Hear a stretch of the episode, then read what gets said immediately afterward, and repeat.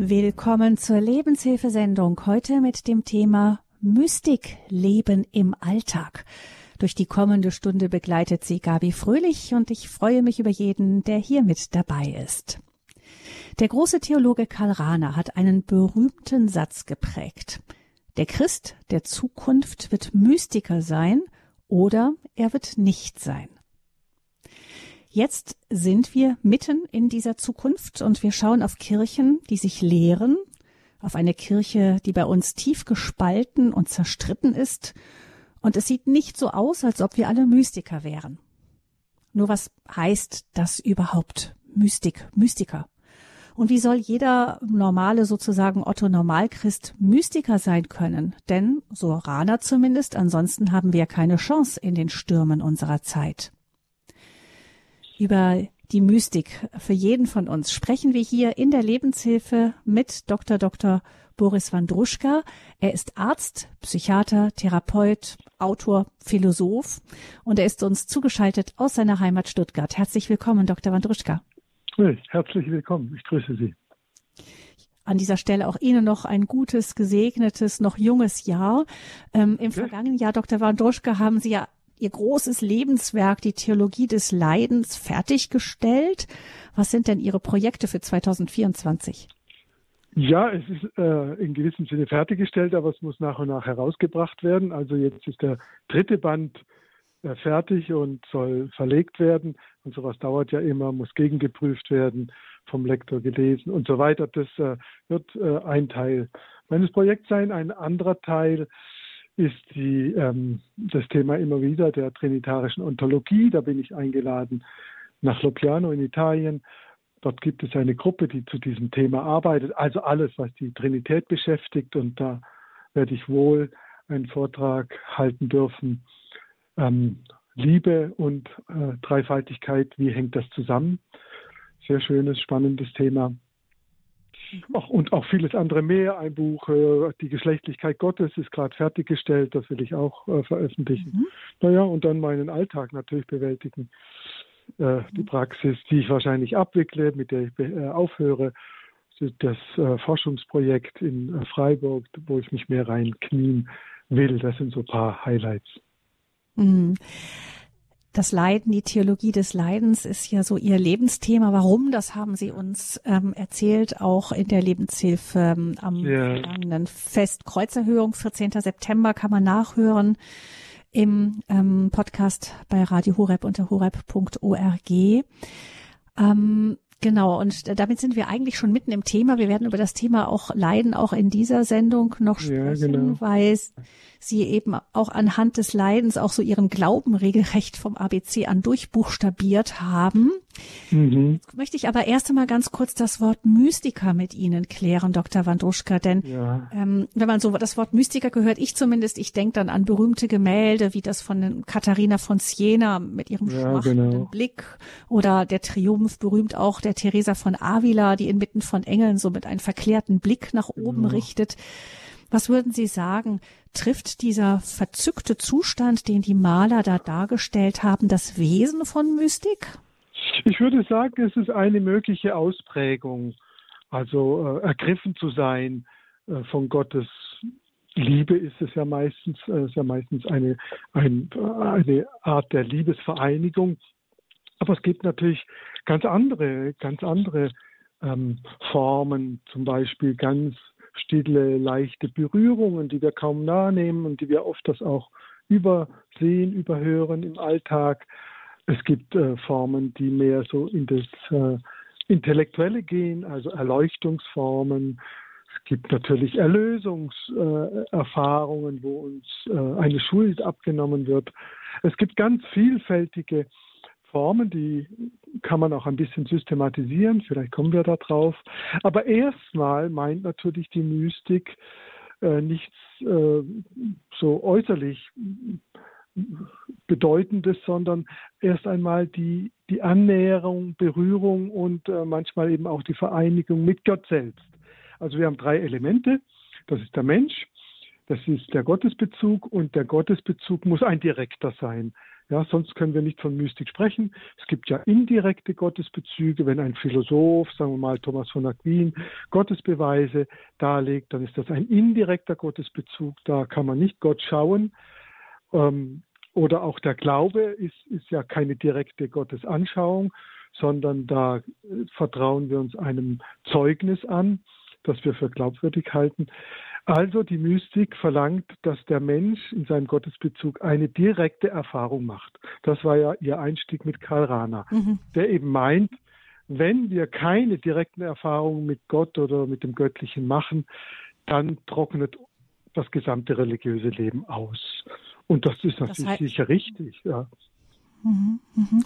Das heißt also, es geht darum, nicht nur über Gott zu reden oder irgendwelche genau. religiösen, rituellen Vollzüge zu leben, sondern es geht um diese direkte, unmittelbare, persönliche Erfahrung Gottes in meinem Leben. Genau. Und äh, das ist äh, natürlich ein sehr, sehr ungewöhnlicher, spannender Zustand. Letztlich ist es das, was am Ende unseres Lebens und äh, des Kosmos, also überhaupt am Ende stehen soll. Ja, wenn die gesamte Schöpfung erlöst ist, dann soll sie ja bei Gott sein. Und das meint natürlich eine direkte Anschauung, ein direktes Vereintsein mit, mit Gott. Man spricht dann auch von der Beatificatio, also von, dem, von der Glückseligkeit in Gott. Das ist ja auch das Ziel. Aber äh, ein Ziel erreicht man natürlich nicht gut, wenn man nicht auch unterwegs immer mal wieder äh, von der Speise schmeckt. Und so war es ja auch in der Vergangenheit. Äh, der Glaube in der Vergangenheit war ja nicht immer ein abstrakter, sondern ein gelebter und äh, ging immer mit Erfahrungen an, einher von Anfang an. Ja, schon die Apostel, die Jünger, mhm. dann Paulus natürlich und äh, viele Gläubige. Nicht jeder erzählt darüber, die großen Heiligen, ja, da wissen wir einiges, aber ich gehe davon aus, dass das eigentlich jeder Mensch machen kann und dass es öfters geschieht, als wir denken. Ja. Das ist so eine Art Vorgeschmack auf die Ewigkeit? Genau. Das ist ein Vorgeschmack auf die Ewigkeit, wo es eben von Person zu Person zu einer äh, Verbindung, zu einer Berührung kommt. Am Anfang ist es äh, meistens so eine Art Berührung, wobei der Berührung geht auch oft so ein seltsamer Zustand der Ahnung oder der Beunruhigung voraus. Man weiß nicht so richtig, was, was, was passiert da gerade. Und die Berührung, die ist meistens sehr zart. Also Gott überwältigt selten. Auch das kommt vor. Denken Sie an Paul Claudel oder, oder Paulus und andere, mhm. wo die so richtig überwältigt werden. Aber in der Regel äh, äh, nähert sich Gott doch sehr zart und sehr sanft an und, und äh, ja, überstürzt und überfordert uns nicht. Und wichtig eben, weil das äh, ein wichtiger Unterschied ist, ist eben Gottes Sein selbst. Es ist jetzt nicht eine Wirkung Gottes. Ja, eine Wirkung Gottes ist, äh, haben wir wenn wir zum Beispiel Visionen haben, Auditionen, Inspirationen. Das ist nicht Gott selbst, sondern das ist eine Wirkung Gottes. Und ähm, diese Wirkungen Gottes gibt es natürlich auch, vielfach, Visionen, Auditionen, Inspirationen. Aber die sind auch immer der Täuschung ausge ausgesetzt, während eine direkte Begegnung kann subjektiv keine Täuschung sein. Ja, man kann sie objektiv nicht beweisen. Ich kann nicht dem anderen sagen, ich hatte eine Gottesbegegnung, die kann ich beweisen, das geht nicht, weil es eben eine ganz äh, spezielle, einzigartige, einzelne Erfahrung ist. Aber in der Erfahrung kann ich mich dann nicht mehr täuschen. Aber ja, man möchte dann gerne vielleicht anhand der Wirkungen dann einen Beweis finden, genau, dass, so dass diese echte also Begegnung stattgefunden eine, hat. Genau, es ist eine lange Tradition. Äh, woran erkennt man das? Gut, da gibt es dann schon äh, einige Kriterien, also zum Beispiel die erlösenden Tränen. Ja, ich meine, die Begegnung mit Gott ist natürlich so gewaltig, äh, dass, dass die uns zutiefst erschüttert und vor allem das, was in uns nicht in Ordnung ist, das, das, äh, das wie soll ich sagen, das schreit ja geradezu dann auf. Ja, äh, Im Lichte Gottes wird natürlich jede Verfehlung, jede Sünde nochmal ganz anders wahrgenommen als brennendster Schmerz. Und da müssen wir auch durch eine Läuterung hindurch, müssen uns abwenden, umkehren, bereuen. Und dann sind das beseligende Tränen, das ist ja vor allem im Ostchristentum, also der orthodoxen Kirche, ein zentrales Thema und auch ein Beweis sozusagen, ein subjektiver, existenzieller Beweis. Da geschieht wirklich was äh, Substanzielles. Dann natürlich, äh, wenn es zum Beispiel zu Zuständen kommt des allertiefsten Friedens, ähm, der Freude, der Güte, dass wir eine schwere Prüfung, zum Beispiel eine schwere Krankheit oder äh, eben ein, ein Unrecht, das uns angetan wird, mit innerer Gelassenheit nehmen können. Das sind alles dann sozusagen äußere Zeichen, dass da mehr im Spiel als nur menschliches war. Also wie das Wirken des Heiligen Geistes äh, hat genau. Folgen und eben dieser Friede, ähm, ein stabiler Friede und so, genau. das sind Freude, Reue, das sind äh, Früchte des Heiligen Geistes. Früchte des Heiligen Geistes, genau. Da, da muss eigentlich äh, was zuvor vorausgegangen sein im Sinne dieser, ja, mindestens der, der Berührung. Also so nenne ich das gern, weil die, die Unifikation oder die Unio ist natürlich äh, eher der seltene Ausnahmezustand. Aber die Berührung, glaube ich, kommt sehr häufig vor. Sie haben gerade eben gesagt, so das Wesen in der Mystik. Wir haben es dann auch noch mit im Alltag. Was ist eigentlich der Alltag? Wo sollte es im Alltag geschehen? Wenn man Alltag weit fasst, meint es natürlich einfach alles. Äh, es kann in jeder Sekunde passieren. Passiert auch oft unvorhergesehen. Wenn man achtsam ist, kann man das spüren. Oh, da hat mich jetzt was berührt, was mich ganz tief beglückt, zum Beispiel. Ähm, ja, äh, sowas. Ähm, wir können aber natürlich auch den Alltag äh, gegenübersetzen, den Feiertag etwa. Und da haben wir natürlich auch spezie spezielle Rituale, die Taufe, die Eucharistie, in denen es eigentlich nach unserem Glauben zu einer unmittelbaren Gott-Mensch-Berührung, äh, Begegnung kommt. Also das ist ein Glaube. Ob wir das dann immer subjektiv so wahrnehmen oder vielleicht nichts wahrnehmen, aber doch daran glauben, das steht auf dem zweiten Blatt. Aber es gibt explizit Mystiker, die vor allem in der Eucharistie ihre Gottesbegegnungen hatten. Die gibt es ja immer wieder. Mhm. Das heißt, im Grunde in der Eucharistie sind wir ja sicher, dass eine Gottesbegegnung stattfindet, aber wie sehr ist unsere Seele empfänglich nicht auch dafür? Richtig, ja. Also klar, da gehört auch von unserer Seite etwas dazu. In der Regel sollte man vorbereitet sein. Das verlangt ja die Kirche auch. Zum Beispiel eben die, ähm, also die, die Beichte und Buße und natürlich Sammlung und ähm, ja, dass man sich innerlich darauf vorbereitet. Wir können niemals die Gottesbegegnung, das ist ein Grundsatz, selbst herbeiführen. Das können wir nie. Das ist also ein absoluter Gnadenakt, der von Gott ausgeht. Aber wir können und sollen uns dafür bereiten, ja, wie man eine Schale äh, sauber macht, ja, bevor man Wein hineingießt. Den Wein gießt Gott hinein. Äh, das können wir nicht machen. Aber die Schale sauber machen oder von irgendwelchen überflüssigen Tand frei machen, das sollen wir sogar. Ja, das, mhm. Und dann darf man darauf auch hoffen und daran glauben, dass Gott dann einem auch entgegenkommt, weil das ist ja der Sinn, der Sinn äh, seines ganzen Wirkens in Bezug auf die Schöpfung.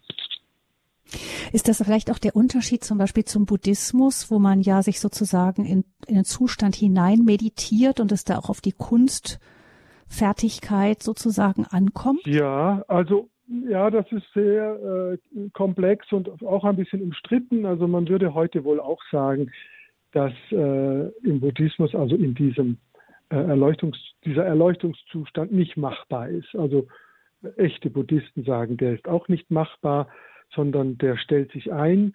Man äh, natürlich äh, bereitet man ihn vor und da gibt es auch Techniken, aber die Techniken reichen nie aus, um in diesen Samadhi-Zustand hineinzukommen ähm, der, der stellt sich eben dann ein.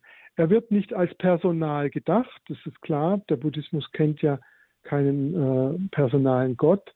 Wenn man aber genau äh, liest, wie der Zustand beschrieben wird, dann überrascht doch, dass es fast immer personale Qualitäten sind. Also es wird auch von Friede, Freude, Güte, Gelassenheit gesprochen. Das sind ja alles Qualitäten, die wir mit der Person verbinden. Also eine eine Freude ohne Person, ohne Geist, ohne Subjekt kann man sich ja nicht denken. Also da gibt es mehr äh, Annäherung vielleicht oder Verwandtschaft, als man denkt. Äh, aber es gibt natürlich auch, auch Unterschiede, ja klar. Letztlich ist es ja die Erfahrung, dass das eigene Ich, also das begrenzte eigene Selbst, irgendwie in ein größeres aufgenommen wird oder zumindest davon berührt wird, durchdrungen wird. Und äh, im Buddhismus ist es dann ja so, dass das Ich auch verschwindet. Das würden wir jetzt in der christlichen Mystik nicht sagen. Das Ich kann sozusagen untertauchen, aber äh, wenn der Zustand vorbeigeht, taucht das Ich natürlich wieder auf. Das ist nicht vernichtet. Ja. Das wird in der Mystik nicht vernichtet. Es bleibt auch ein, ein Ich-Du-Verhältnis, ein, ja, letztlich ein Liebesverhältnis. Hm. In aller Einheit äh, gibt es keine totale Verschmelzung, also dass unser Wesen als Geschöpf verschwindet. Das ist ja die Idee im Hinduismus und im Buddhismus, das, das berühmte Bild, dass der Tropfen im Meer verschwindet. Das ist nicht so im Christentum. Im Christentum wird man ganz selbst im Gegenüber. Ja. Ja, mhm, ja. Zum, Anna, zum Du Gottes, ja. Das als kleiner Exkurs. Äh, kommen wir zum christlichen Bild zurück. Sie haben von dieser Schale gesprochen, die ja. sich bereitet, die man leer räumt auch, auf die auch der Sinn gerade von Fastenzeit, auch Adventszeit eigentlich eben so leer zu werden, um empfänglich ja. zu werden. Das heißt, man kann durchaus auch etwas tun, sich vorbereiten. Oh ähm, aber kann es denn auch sein, dass einfach dann gar nichts Wahrnehmbares Natürlich. passiert, wenn Gott unverfügbar ist? Ganz klar. Also äh, das, was von unserer Seite kommt, nennt ja die Tradition Aszetik.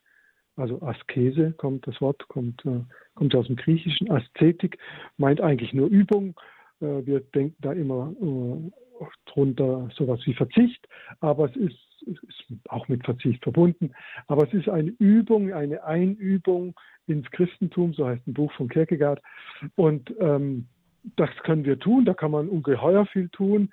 Da hat das Mittelalter und andere haben äh, komplexe sozusagen Übungsprogramme ausgedacht, zum Beispiel der Hesychasmus auf der, auf der Halbinsel Athos, auf dem Athosberg, äh, mit, mit Atemtechniken und vielem anderen mehr, ganz klar. Ähm, aber äh, ganz wichtig ist, äh, dass man immer die Grundeinstellung hat, ich will gar nicht über Gott verfügen, weil dann ist es schon schief, dann, dann kann es nicht gelingen. Dann, äh, dann wird sich auch Gott nicht zeigen, sondern immer, Gott ist unverfügbar, dein Wille geschehe, ich übergebe mich ganz dir.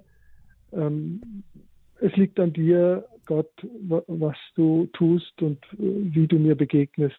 Ich bin da. Ne? So ist ja auch in der Bibel immer wieder, äh, wenn dann diese Menschen sagen, ich bin da. So, mehr geht eigentlich gar nicht. Und wir sollen auch äh, in dieser Beziehung nicht äh, zu viel beten. Ja, redet nicht so viel, heißt es ja auch im Neuen Testament, sondern eigentlich so leer und offen werden wie möglich, so empfangsbereit, ganz Maria sozusagen, das wäre das Symbol, ganz Maria empfänglich und nicht eigene Wünsche und eigene Nöte und eigene Gedanken, wie das zu sein hat und so weiter und so weiter. Das alles von sich weisen. Ja. Meister Eckhart spricht dann von der Gelassenheit, also alles lassen.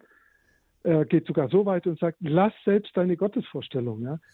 Wirf sie über Bord, deine Gottesvorstellung. Die ist ja sowieso immer menschlich irgendwie äh, ja, gestaltet. Äh, überlass es Gott, wie er dir begegnet. Und du wirst immer überrascht sein. Das kann man sich ja nicht ausdenken. Also dieses, dieses äh, Offensein, da gibt es auch verschiedene Gebetsformen, ja, vom äußeren Gebet, inneren Gebet, reines Schweigen und dann das eben völlig sich überlassen. Da gibt es eben auch eine, wenn man so will, Steigerung. Das kann man alles üben und trotzdem kann nichts passieren. Natürlich. Und trotz, mhm. Aber es ist dann nicht nutzlos, keineswegs in der Regel. Das ist ja große Mystiker, nicht wie der Johannes vom Kreuz zum Beispiel, haben ja eben auch von dieser dunklen Nacht der Sinne gesprochen, von Mutter Teresa wissen wir es.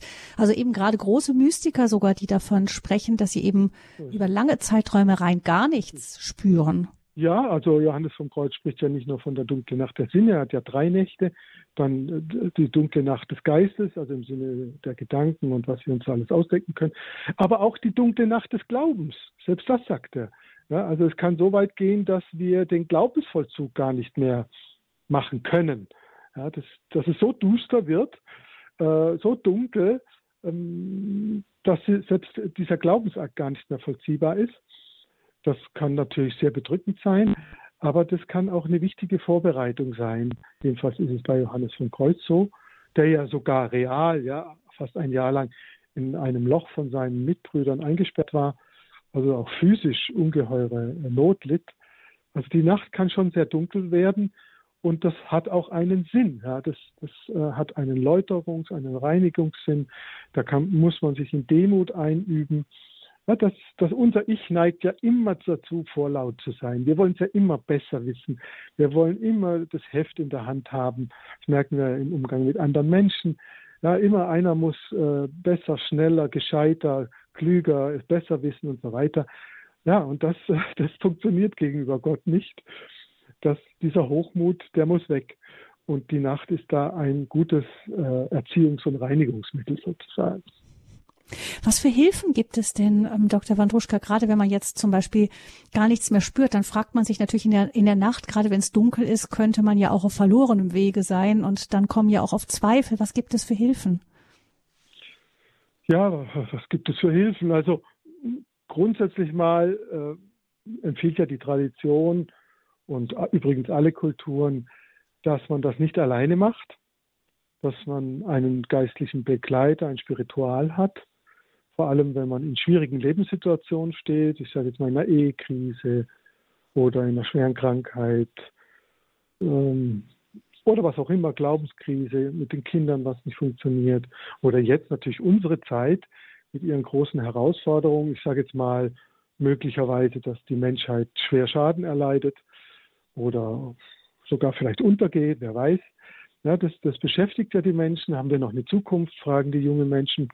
Äh, und was für eine Zukunft? Ist das eine grauslige Zukunft?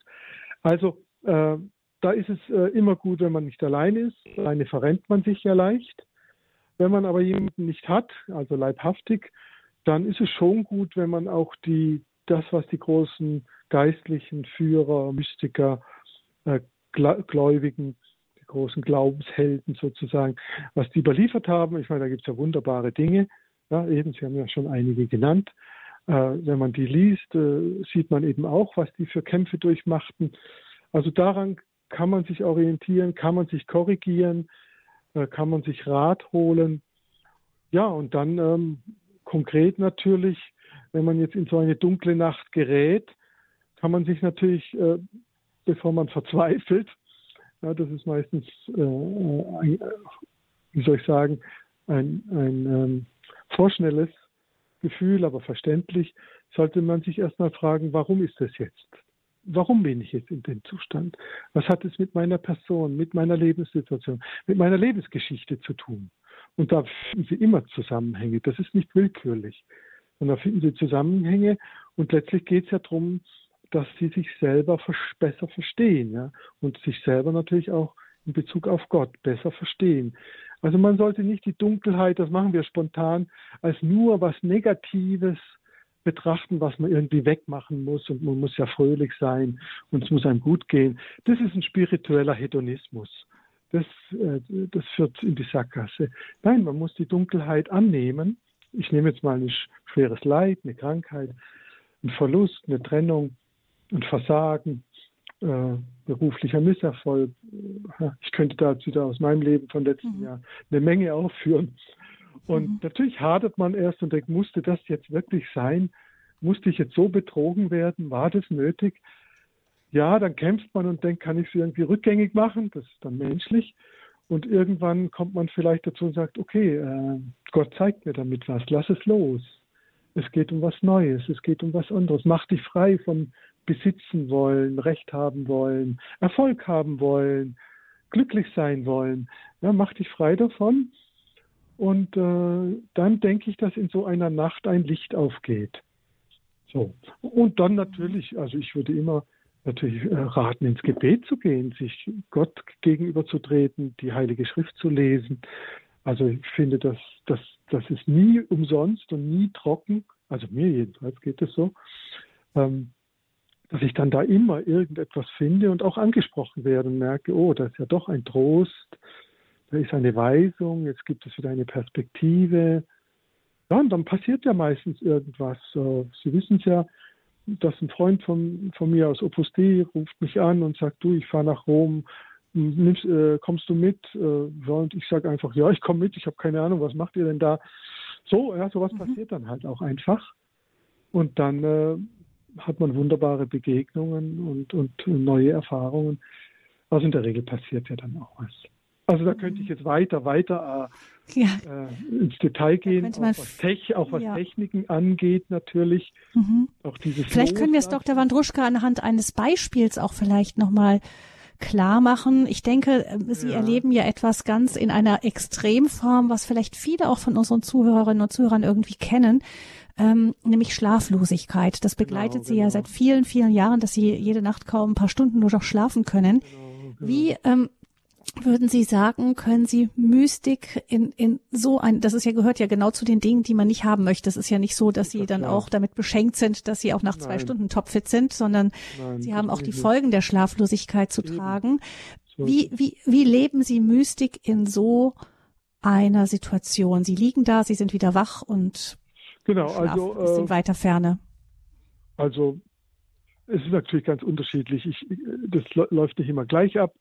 Es ist oft auch ein Ringen, man versucht irgendwie doch noch zu schlafen, aber aus Erfahrung weiß ich eben, dass das zu nichts führt und stehe halt auf. Ja.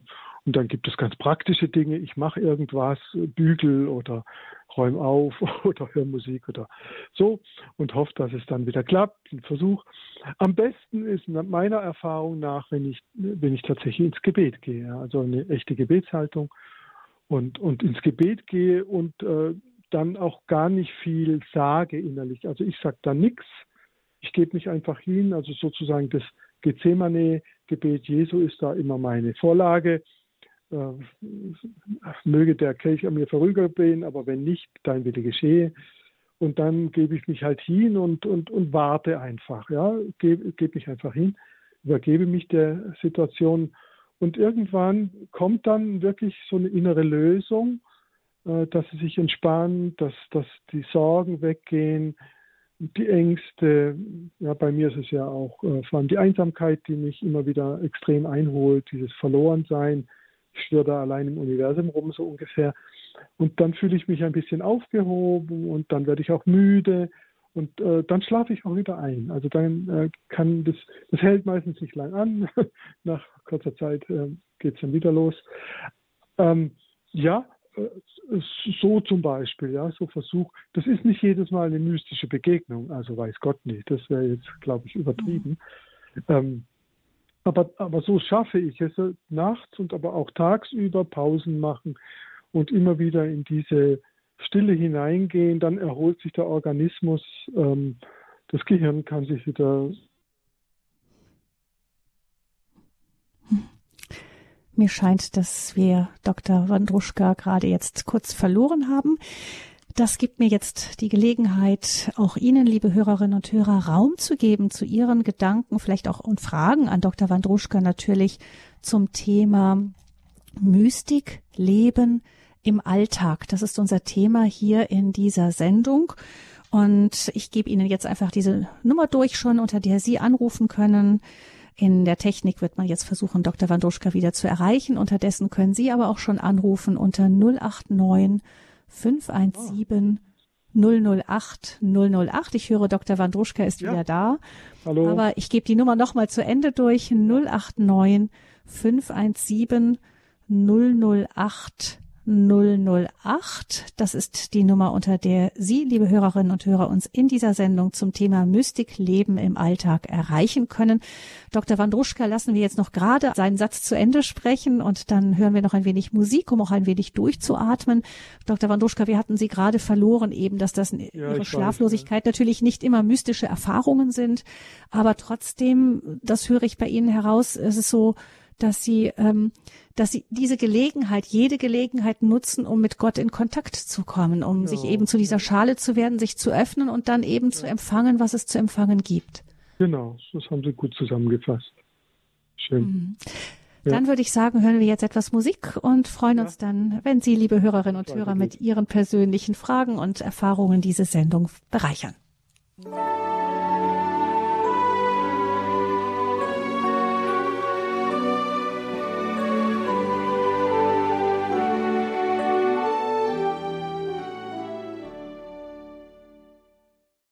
Ein Mystiker ist ein Mensch, der in seinem Leben unmittelbare Erfahrung mit Gott macht. So sagt Dr. Boris Wandruschka. Er ist unser Gast hier in der Lebenshilfesendung. Psychiater, Therapeut, Philosoph, Autor. Und er hat in seinem Leben es ganz dringend immer wieder nötig, ähm, mit Gott direkten Kontakt zu haben, um durchgetragen zu werden, auch durch ganz, ganz viele schwere gesundheitliche Herausforderungen, die er seit seiner frühesten Kindheit an kennt und die ihn immer begleitet haben. Das Leid immer an seiner Seite.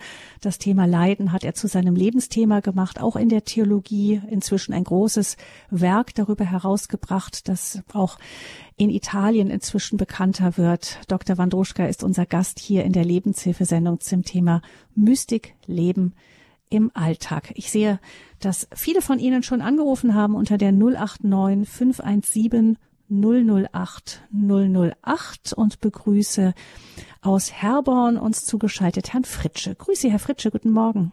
Hallo, guten Morgen. Ja, vielen Dank für diese außergewöhnliche Sendung. Ähm, das muss ich einfach mal so vorneweg sagen. Zwei mhm. kurze Fragen.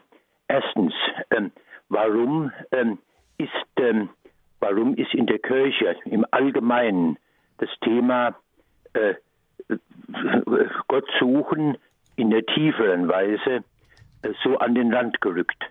Vor lauter Umweltschutz und Klimarettung und auch sozialen Dingen. Zweite Frage.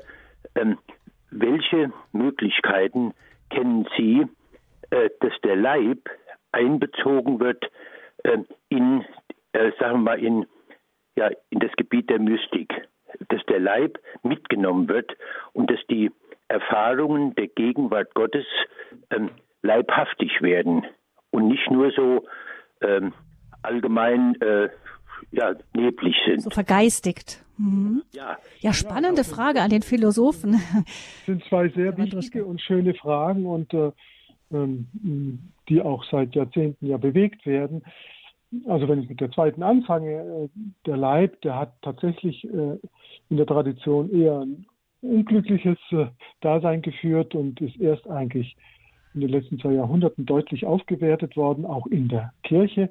Also Leib umfassend natürlich, das meint alles, also alles, was wir mit dem Leib erleben, also auch zum Beispiel die Sexualität, ist ja ähm, viel positiver gesehen worden. Und natürlich gehört das alles mit mit in ähm, die Gottesbegegnung hinein. Wir sind ja nun leibhafte Wesen und ohne Leib können wir Gott gar nicht begegnen. Er selber äh, oder Jesus spricht ja vom Tempel des Geistes. Also der Leib ist der Tempel des Geistes und also müssen wir den Tempel auch äh, gut erhalten. Ja. Das, und da gibt es jetzt natürlich viele Formen der, der Technik. Ich habe kurz eine erwähnt, den Hesychasmus, der zum Beispiel eben diese Herzensmeditation macht, also wirklich konkret das eigene Herz, jetzt nicht nur symbolisch, sondern durch, man atmet in die Herzregion hinein, spürt das Herz und lässt sich davon eben tragen. Ähm, also gerade die, die Atem- und Herzerfahrung sind ja ganz zentral. Aber es gibt natürlich viele, viele Formen, äh, auch zum Beispiel die Gehmeditation, auch das ist ja bekannt, dass man schreitet. Auch die Mönche sind ja im Kreuzgang immer gegangen. Äh, wir wissen alle, wie sich da was tut und verändert und löst.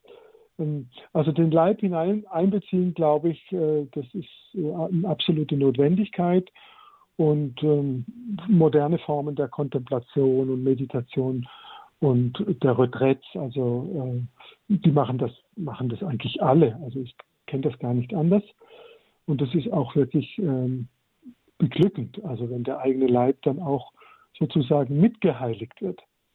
Und die erste Frage, naja gut, das ist jetzt eine äh, mehr zeitgeschichtliche, warum ähm, jetzt andere Themen so in den Vordergrund rücken. Das ist halt typisch menschlich, dass das, was auf, direkt auf den Nägeln brennt, was die Menschen direkt betrifft, äh, was weiß ich jetzt, Sie haben das Klima erwähnt oder anderes mehr, der Krieg und so weiter, dass das natürlich äh, ja, Religiosität auch verdrängen kann. Das ist natürlich ist ein, ein komplexes Thema.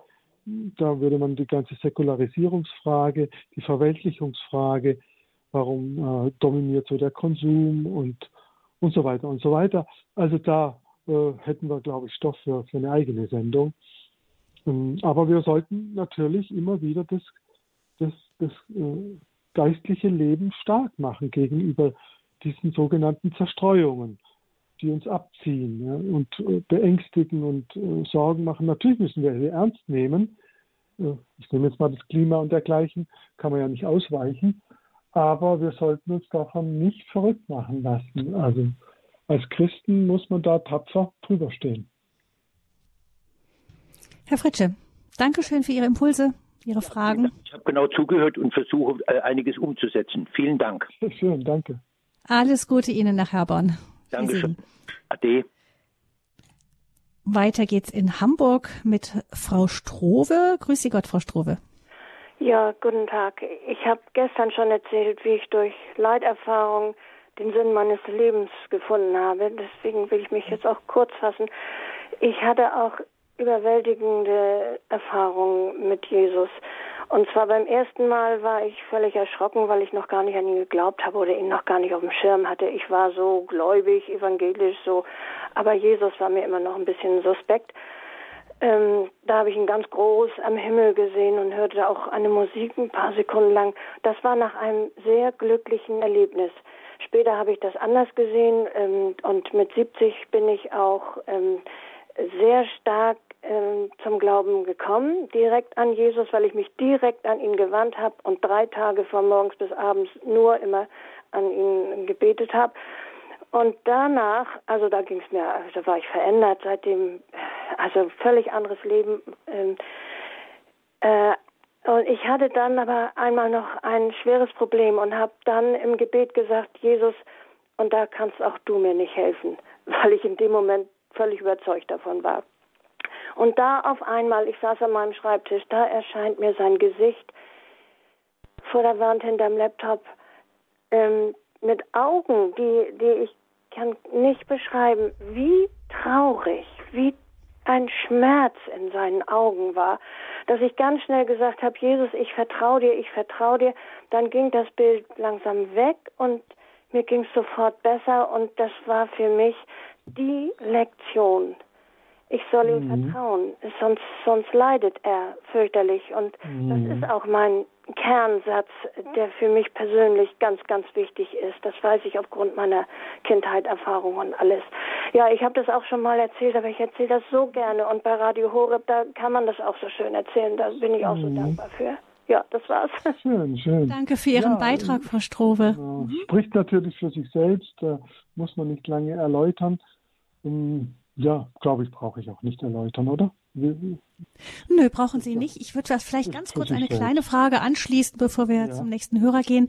Ähm, und zwar die, ähm, jeder macht ja so Erfahrungen ganz, ganz persönlich, nicht? Also manche Sachen ja erklären sich, wie Sie sagten, von selbst. Alleine derjenige weiß selber, diese Botschaft, die hat mich weitergebracht. Ähm, mhm. Ähm, ist aber auch so, ich habe das Gefühl, dass ich habe auch einen Freund zum Beispiel, da, da habe ich das Gefühl, dass Gott ihn sehr humorvoll nimmt. Also ja, es ist manchmal wirklich sehr lustig, was da an Begebungen dabei, also Begebungen. Ist es nicht so, dass Gott jedem auch so begegnet, wie man es auch braucht, wie es zu einem passt, dem einen vielleicht mehr, dass er einem eine Erkenntnis, Erleuchtung bringt im Lesen eines ja. Buches vielleicht. Der andere kriegt ja. eben diesen Blick geschenkt, weil der ihn treffen wird.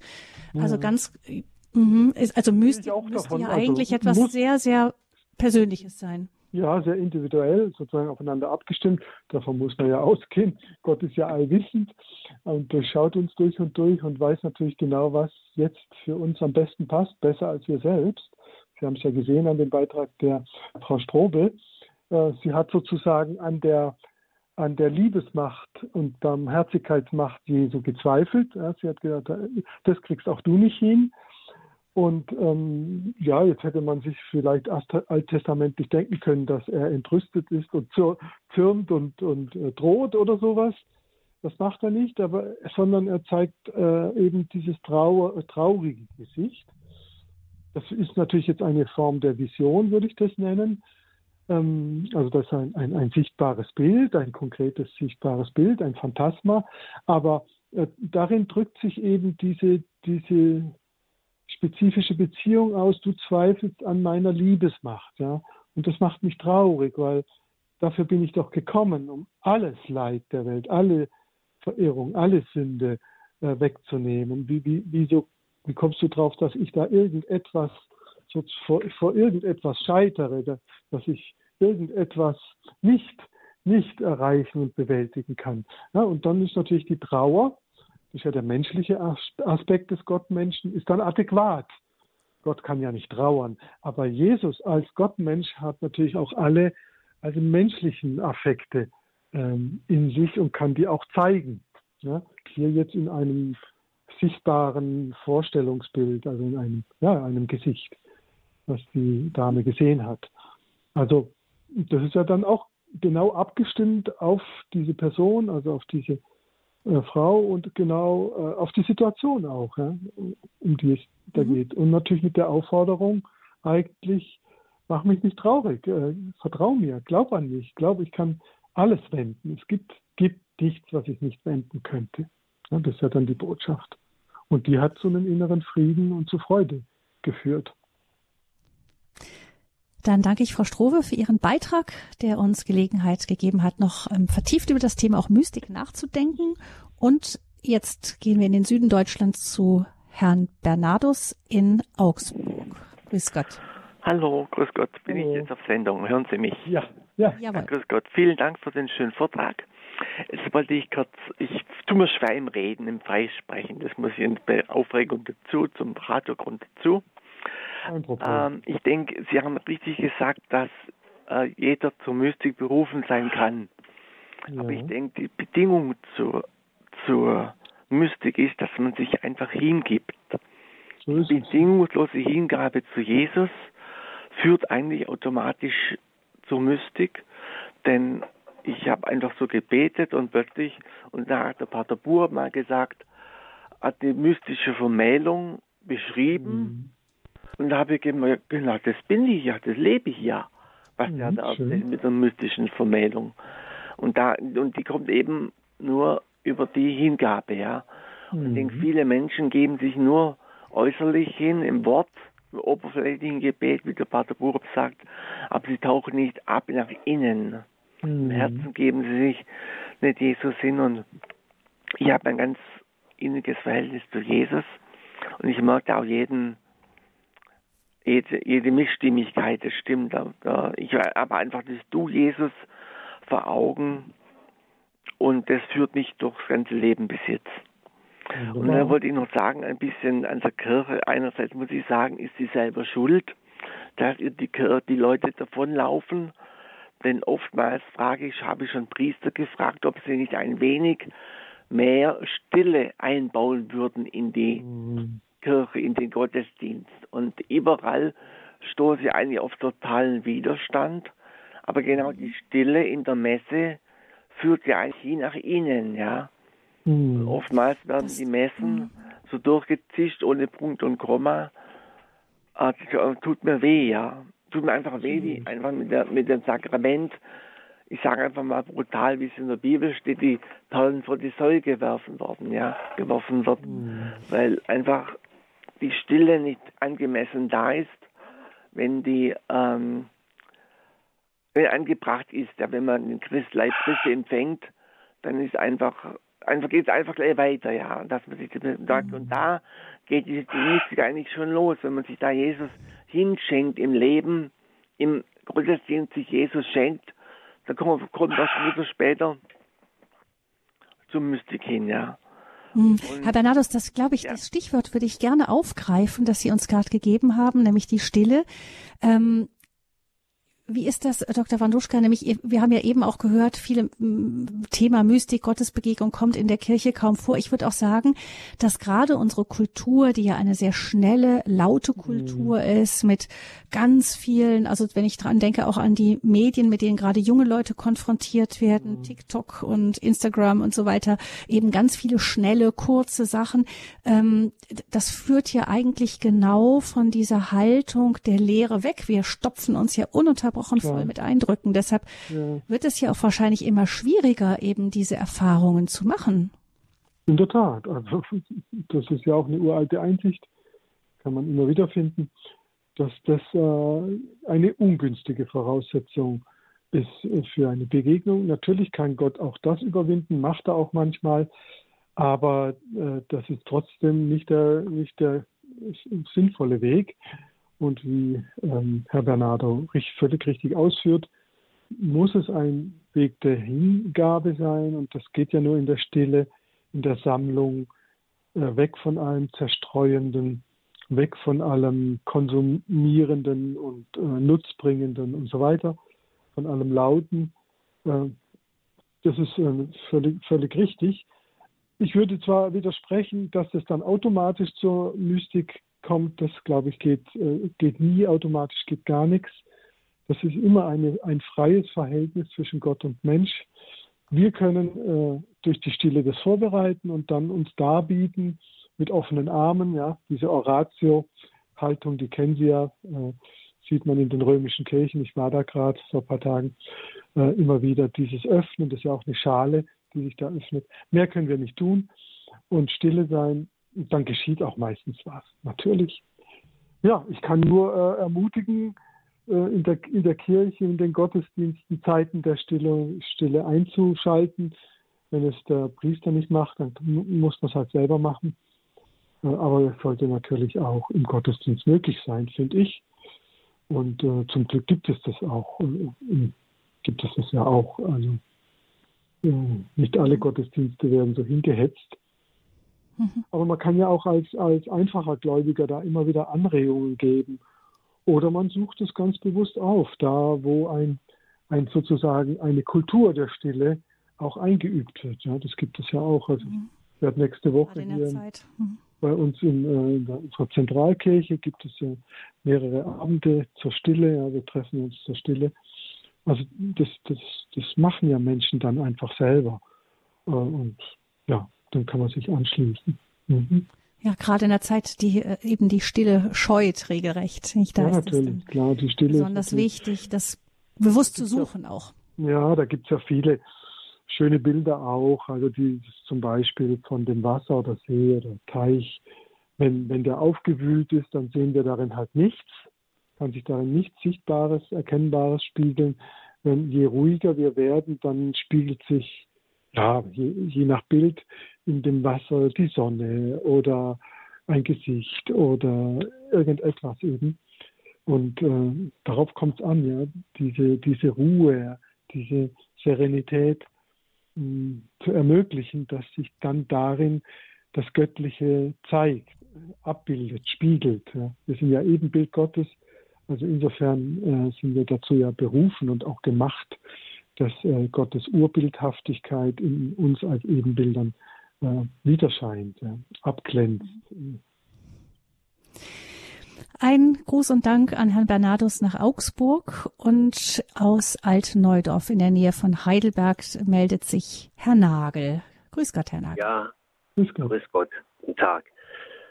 Ich mache jeden Tag eine Gotteserfahrung und das ist überhaupt nicht schwierig. Das geschieht in dem Augenblick, wo ich aufhöre, mich mit meinen Gedanken zu unterhalten. Dann äh, falle ich in den stillen mhm. Raum in mir, in mein Herz oder in meine Seele, dort, wo Jesus auf mich wartet, wo Gott ist. Und Jesus hat ja gesagt, das Reich Gottes ist inwendig in uns. Und mhm. ähm, die innere Stille, äh, in die innere Stille zu kommen, das kann durch Meditation geschehen, das kann aber auch ganz einfach durch eine Entscheidung geschehen, wenn ich mhm. aufhöre, mich mit meinem mit, mich mit Ich-Gedanken zu unterhalten. Und die Stille, die ist nicht außen äh, zu, zu finden, sondern die ist in uns.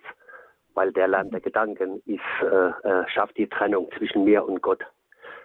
Ähm, mhm. Wenn ich zum Beispiel, war mal vor dem Tabernakel gesessen, also ich bin nicht katholisch, ja, und ähm, äh, das ausgesetzte Tabernakel und ich habe so eine intensive Gegenwart Gottes gespürt und ähm, äh, in dem Augenblick waren keine Gedanken da. Es war nur der Blick auf Jesus da.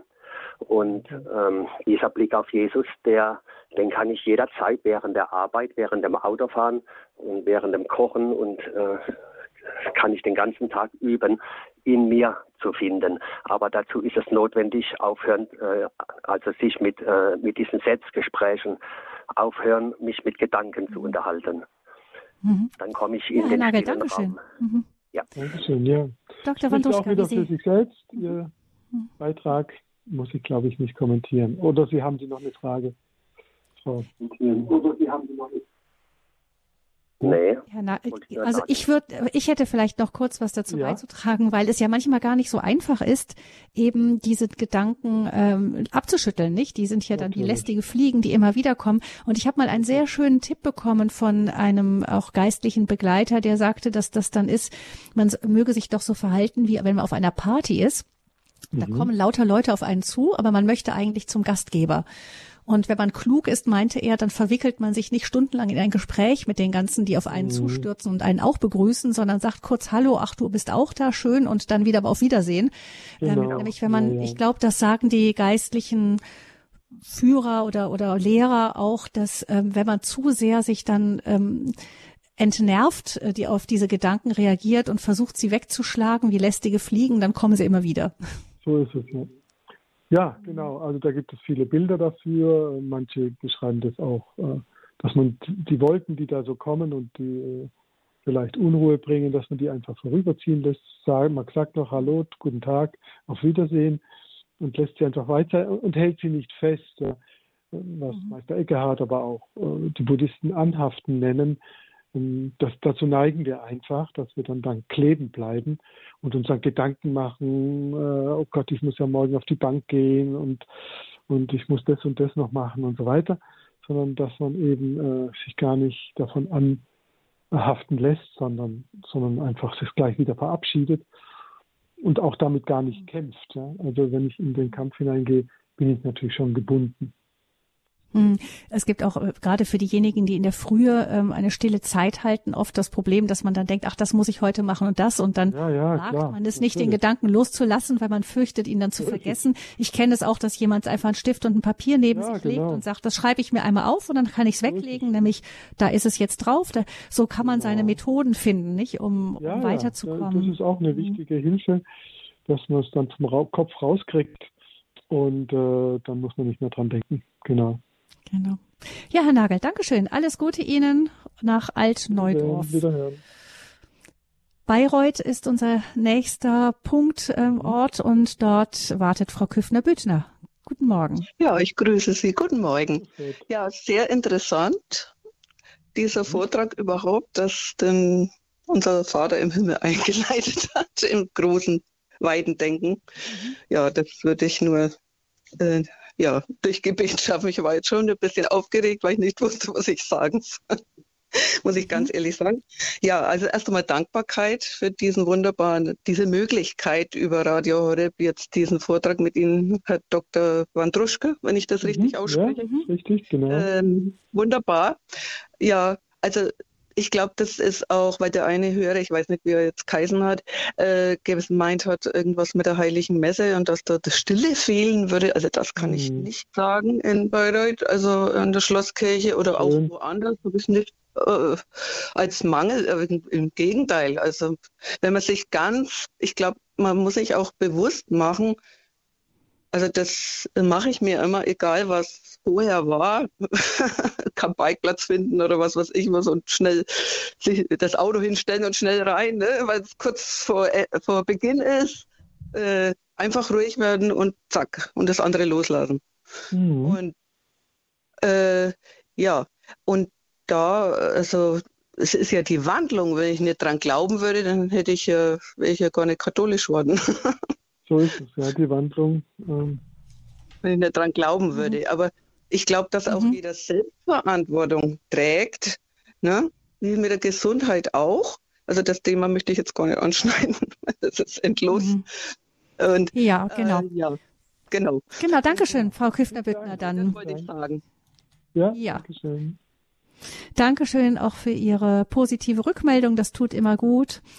Und dann möchte ich weiter zu einer Hörerin, die sich aus dem Osten Deutschlands meldet, anonym. Guten Morgen. Guten Morgen. Guten Morgen. Ähm, Hallo. Also ich, äh, also zu dem Thema Schlaflosigkeit äh, möchte ich sagen, also bei mir äh, war das so schlimm, dass ich tatsächlich äh, den Gedanken hatte, ich meine, ich habe es nicht gemacht, äh, mir das Leben zu nehmen. Ähm, mhm. Es war ganz extrem. Ähm, ich habe ich sage jetzt immer mit ihm äh, wirklich auch ähm, intensive Erfahrungen äh, gemacht und ähm, die, diese extreme Schlaflosigkeit äh, hat mich dahin geführt, dass ich ja eben diese Kraftlosigkeit und es gar nicht mehr geschafft habe, überhaupt ein Gebet zu sprechen. Also ich habe wirklich den Gedanken gehabt, äh, nicht mehr mhm. leben zu wollen. So, so schlimm hat das, ja, war das, ist das. Ja. Also, ja, ich denke, da kann Dr. Wandrusch das gut nachvollziehen, wie schwer belastend das ist. Ja, mhm. das ist keine mhm. Seltenheit und äh, auf Dauer bringt es äh, an den Rand der Verzweiflung, weil ja. man natürlich, äh, es ist ja eine Grundlage unserer irdischen Existenz. Das ist wie wenn wir nicht atmen könnten oder nicht essen könnten mhm. oder nicht ausscheiden könnten. Gibt es ja leider alles. Ja? Gibt ja Menschen, die mhm. nicht richtig Luft kriegen. Und was das für ein quälender Zustand ist, das kann man sich kaum vorstellen. Und dass man dann natürlich den Wunsch hat, wenn das jetzt jahrelang dauert, äh, dann lieber, dann lieber gar nicht. Das ist völlig verständlich und äh, darf man auch nicht verurteilen oder, oder jetzt äh, als Sünde bezeichnen oder so irgendwas. Man muss gucken, wie man aus der Not rauskommt. Ja? Das, das ist dann die Frage. Äh, da muss man natürlich Experten aufsuchen und schauen, woran liegt es. Ja? Gibt es eine Heilungsmöglichkeit? Leider gibt es sie nicht immer, aber ähm, äh, oft gibt es die ja auch. Und die Medizin ist ja und die Psychotherapie ist da ja nicht völlig nutzlos. Das sollte man erstmal alles versuchen. Ja? Schlaflabor und was da alles dazugehört. Und natürlich immer gleichzeitig, ähm, wie Sie es ja auch tun, sich, sich Gott zuwenden und sagen, Herr, äh, ich kann nicht mehr, ähm, ich halte es nicht mehr lange durch, bitte komm mir entgegen, hilf mir, du musst eine Lösung mit mir finden und so weiter. Das, das ähm, ja, mhm. verständlich. Also dafür darf man sich nicht verurteilen. Das ist ja auch so, Dr. Wanduschka, das führt ja auch zu, ich meine, ist, die Schlaflosigkeit ist ein wirklich zermürbendes Leid. Ja, ähm, ja. Aber Leid insgesamt ist ja so, man sagt ja, hm. nicht nur ein subjektives Leid. Sie machen Fehler, also ich bin dann ständig gestürzt, habe mich verletzt, bin zigfach operiert worden, auch deswegen. Ähm, sie vergessen Dinge, sie lassen liegen, sie fallen aus der Hand, Sie schreiben falsche Sätze, Missverständnisse mhm. entstehen.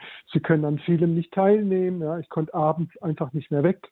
Sie können am Gesellschaftsleben nicht teilnehmen, weil viele Schlaflose das gar nicht aushalten, abends noch ins Kino, in, in, ins Theater und sonst was, weil sie einfach schon völlig fertig sind und so weiter. Ja. Also das hat ja alles ungeheure Folgen. Das äh, macht sich ein Normalgesunder gar nicht klar. Das Mhm. Es, es ist ja auch so gerade, dass so ein Leiden eben, ähm, man sagt ja immer, es gibt den Satz, Leid lehrt fluchen oder beten. Nicht, das ja, ist irgendwie natürlich. so eine, ein Moment der Entscheidung. Da fällt's rechts oder links, da kann man nicht mehr so lau vor sich hin einfach dümpeln. Nee, genau. In der Tat, lau geht nicht mehr.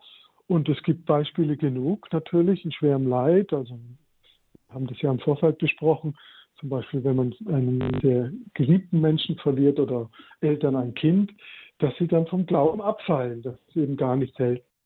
Es ist menschlich gesehen verständlich, aber natürlich ist es christlich gesehen ein Irrweg, äh, weil das gehört zu unserer Existenz dazu. Seit die Menschheit gefallen ist, sozusagen, leben wir in dieser fragilen, prekären, ähm, letztlich vom Tode gezeichneten Welt und jeder wird davon eingeholt in irgendeiner Form, letztlich durch den Tod, da muss jeder durch, das Sterben ist hart, Denken Sie an Franz Beckenbauer, der gestern gestorben ist. Mhm. Ein so ungeheuer erfolgreicher, gesunder, äh, ähm, sportlicher Mensch, der dann die letzten Jahre seines Lebens in schwerer Krankheit dahin gebracht hat. Mhm. Verlust seines Sohnes, also auch Leiden. Seines, mhm. Ja, viel Leiden. Auch wahrscheinlich hat er seine mögliche Schuld, das kann ich jetzt nicht beurteilen, bei diesen äh, ganzen Korruptionsgeschichten vielleicht auch nie verkraftet, zumindest diese ganzen äh, öffentlichen Anfeindungen mhm.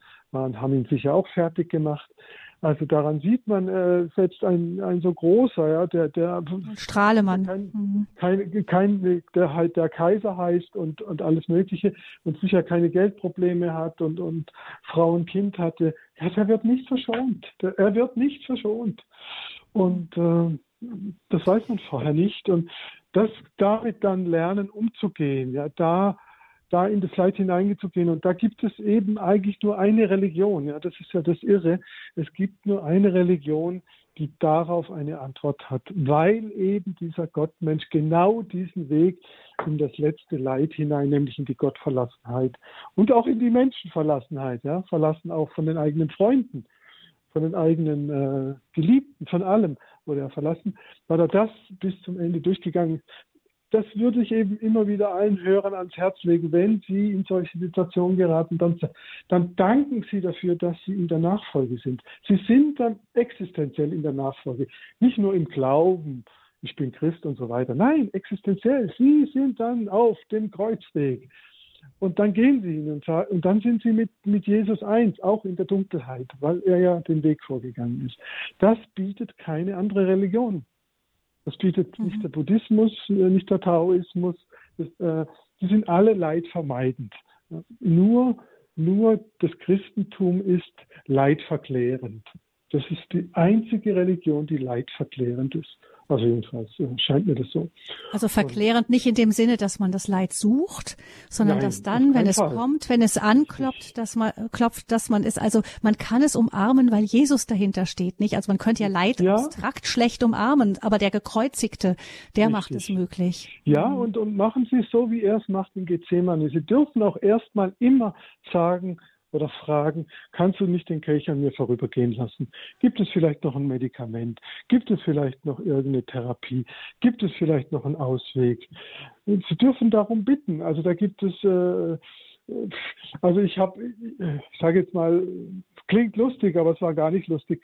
Ein Nachbar über mir, eine Familie, die mich über Jahre malträtiert hat, der mich so gemobbt, dass ich bin wirklich äh, auf den Zahnfleisch gegangen. Und natürlich bekommt man dann alle möglichen furchtbaren Fantasien, äh, das nächste Auto soll die doch überfahren und so. Und dann habe ich irgendwann zu Gott gesagt, lieber Gott, schenk ihnen doch das, was sie sich zuinnerst ersehen. Ich wusste, dass sie, die sich eigentlich für ihre Familie ein Haus suchen. Ja, und drei Wochen später haben die ein Haus gekriegt. Dann waren sie mhm. weg. Also äh, ist kurios, aber, aber ich will nur sagen, äh, man darf auch erstmal bitten, dass das Leid in irgendeiner Weise nachlässt oder geheilt wird. Aber wenn nicht, und das gibt es ja noch zur Genüge, ja, wenn nicht, ja, dann der Weg, den Sie beschrieben haben, dann kann ich das Leid umarmen oder Gott übergeben, Jesus übergeben und sagen, du hast es doch auch durchgemacht, noch viel schlimmer als ich. Und mit dir zusammen äh, trage ich es jetzt durch und fühle mich getragen. Ja, die, diese Chance, äh, die haben wir eben im Christentum. Und dann löst sich das Leid. Ja, dann, äh, wie, wie der Meister Eckehard sagt, dann leiden wir das Leiden leidlos. Ja, paradox ausgedrückt, aber es stimmt vollkommen dann, äh, dann verliert das Leid seine Spitze, seine, seine Verzweiflungsseite. Ja? Dann, dann können wir es irgendwie mit Gott tragen und ähm, vielleicht sogar einen Sinn darin finden, eine Perspektive. Ähm, wir können es annehmen, selbst wenn wir untergehen. Ja? Es gibt, ja, es gibt ja dieses inzwischen auch sehr unmoderne Wort des Opfers dabei, Dr. Wandruschke. Genau, richtig, ja, ganz zentraler Gedanke. In meinen Büchern finden Sie immer ein großes Kapitel über das Opfer, weil das ja oft missverstanden wird, weil es natürlich auch falsche Opfer gibt. Ja. Es gibt Pseudo-Opfer. Es gibt auch manipulative Opfer, das kennen wir aus der Psychotherapie, da spricht man von der Opferpsychologie, wenn jemand äh, sich zum Beispiel so für andere einsetzt, dass er draufgeht, hier, und dadurch praktisch ein wandelnder Vorwurf für, den, für die anderen sind. Ihr verlangt so viel für mich, dass ich auf auf der Strecke bleibe. Ja, das, das ist natürlich ein falsches Opfer.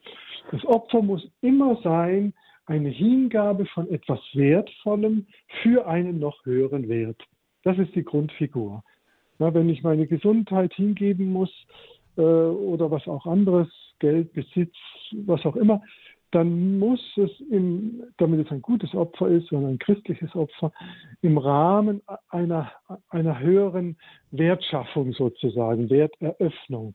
Ja, ich bringe da immer das Beispiel von unserem Bundespräsidenten, der seine Niere für seine Frau geopfert hat, die eben sonst gestorben wäre. Ja, die Niere ist ein hochwertiges Organ. Also man sollte, soll nicht seine Niere für nichts opfern und gar noch äh, verkaufen auf dem Markt, sondern mh, mm, er opfert sie, die Niere, für das Leben seiner Frau, weil ihm das Leben seiner Frau höherwertig ist als seine eigene Gesundheit. Das ist das wahre Opfer. Und das verlangt Gott von uns jeden Tag. Wer Kinder hat, muss Zeit, Kraft, Nerven äh, für seine Kinder opfern. Die Kinder sind der höhere Wert und dafür muss man manches äh, aushalten, ja, auch äh, Ungemach und so weiter und so mhm. weiter. ja, Mensch. weil der Steinmeier für seine Frau eben auch seine Karriere unterbrochen. Genau. Genau. Und also dafür gibt's dann ja wieder zurückgekehrt. Ja. Mhm. ja. ja. So, das wäre so ein schönes Darf Beispiel. Ja, ja wir hören Sie noch ganz kurz. Darf ich nur ganz kurz was sagen?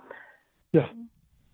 Ähm, also wie gesagt, dieses, ähm, dieses Schlafproblem habe ich schon wirklich jahrelang. Ich meine, es ist viel Stress gewesen.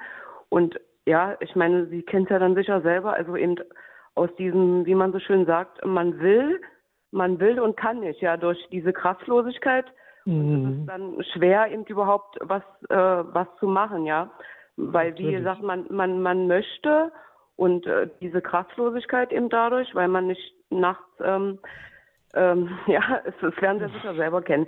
Ähm, ja, gut, mehr, mehr brauche ich dazu jetzt auch, glaube ich, gar ja, nicht zu sagen. Bringen Sie, mhm. bringen Sie es ins Gebet, legen Sie es vor Gott hin und ähm, hören Sie dann, was, was äh, damit geschehen kann und äh, vielleicht, äh, dass zumindest eine innere Entlastung stattfindet und es zu keiner Verzweif völligen Verzweiflung kommt.